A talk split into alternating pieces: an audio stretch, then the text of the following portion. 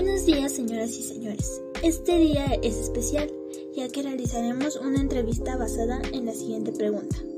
¿Qué papel jugaron los alimentos y animales en el proceso de la conquista? Se preguntarán cómo se dará una respuesta a la pregunta anterior, pues tenemos unos grandes invitados. Son unos historiadores muy reconocidos, ya que han estudiado por muchos años la historia de la conquista. En especial se basan en el área de la alimentación y los animales. Que démosles la bienvenida a nuestros grandes invitados, al profesor Rafael de Historia del la UNAM, a la historiadora Mariela y finalmente el historiador Alexis. Bienvenidos señores y señorita, ¿cómo están? Muy bien, muchas gracias por la invitación. Excelente, gracias. Bueno, ya saben el motivo de nuestra entrevista, ya que tenemos el objetivo de informar a los jóvenes estudiantes y maestros acerca de los temas de la conquista, pero principalmente el papel que jugaron los alimentos y los animales en ese momento de la historia.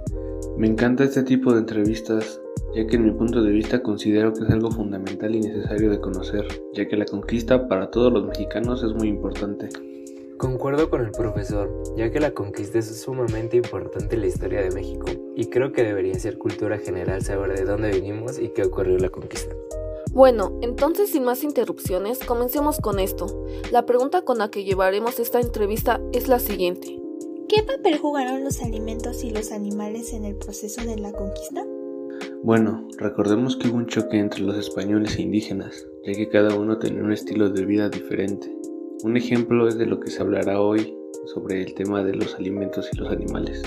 Para comenzar, la llegada de los primeros caballos y yeguas a América fue en el año 1493 y llegaron acompañados por perros, cerdos, gallinas, cabras y ovejas. Se dice que los españoles descendieron de sus navíos en el puerto de Zempoala y al mismo tiempo los caballos y yeguas que iban a encargarse de trasladar a los jinetes españoles. Para los indígenas esto les causaba gran impresión ya que nunca habían visto un animal tan grande e imponente como lo era el caballo. Ellos inmediatamente lo relacionaron con el venado, ya que era uno de los animales que habitaban esas tierras, y que se veía imponente pero no de la misma forma que el caballo. En efecto, Mariela, recuerdo haber impartido esta clase años atrás cuando les explicaba a mis alumnos que cuando los españoles llegaron a las costas de Mesoamérica en el año de 1519, la docena de caballos que los acompañaban causaron una gran impresión entre los nativos. Además, cabe mencionar algo muy interesante acerca de los mesoamericanos, ya que pensaban que el caballo y su jinete eran un solo animal. Otro aspecto de gran importancia tiene relación con lo anterior dicho, ya que en la tradición mesoamericana los seres humanos y los seres vivos compartían un alma, el tonallí, y los mesoamericanos lo veían reflejado en la cercana relación que tenía el jinete y su cabalgadura. Por ello consideraban que existía algún tipo de relación naturalística entre ellos. ¡Wow! Eso es muy interesante. Cómo los indígenas no de la existencia de estos animales, ya que hoy en día para nosotros es un animal común. Y me es aún más impresionante que consideren al jinete y al caballo como uno mismo. Un dato importante es que de manera sorprendente, la proximidad entre los caballos y los expedicionarios fue confirmada también por la principal figura divina que trajeron los españoles consigo, Santiago Matamoros, su tumba se convirtió en un importante centro de peregrinación. Este santuario dio impulso a los reinos católicos, por eso Santiago se convirtió en el santo patrono de los guerreros cristianos. Este santo guerrero era representado montado en su caballo, blandiendo una espada o una lanza, a veces portando la bandera de la cruz cristiana y siempre pisoteando los cuerpos caídos y mutilados de sus enemigos musulmanes. Desde 1519, los tlaxtecas y otros aliados indígenas comenzaron a rendir culto a este dios cristiano, pues lo vinculaban con el poderío militar de los españoles. También identificaron a los caballeros españoles que venían en la expedición con esta figura religiosa. Una duda importante, ¿los caballos también se ofrecían en sacrificio? Claro, debido a que ellos consideraban que existía una similitud o un vínculo entre el jinete y el caballo. Al momento en el que se capturaba este animal en batalla, los mesoamericanos trataban su cuerpo como lo hacían con los cuerpos de sus enemigos españoles. Se realizaron rituales de sacrificio con estos animales.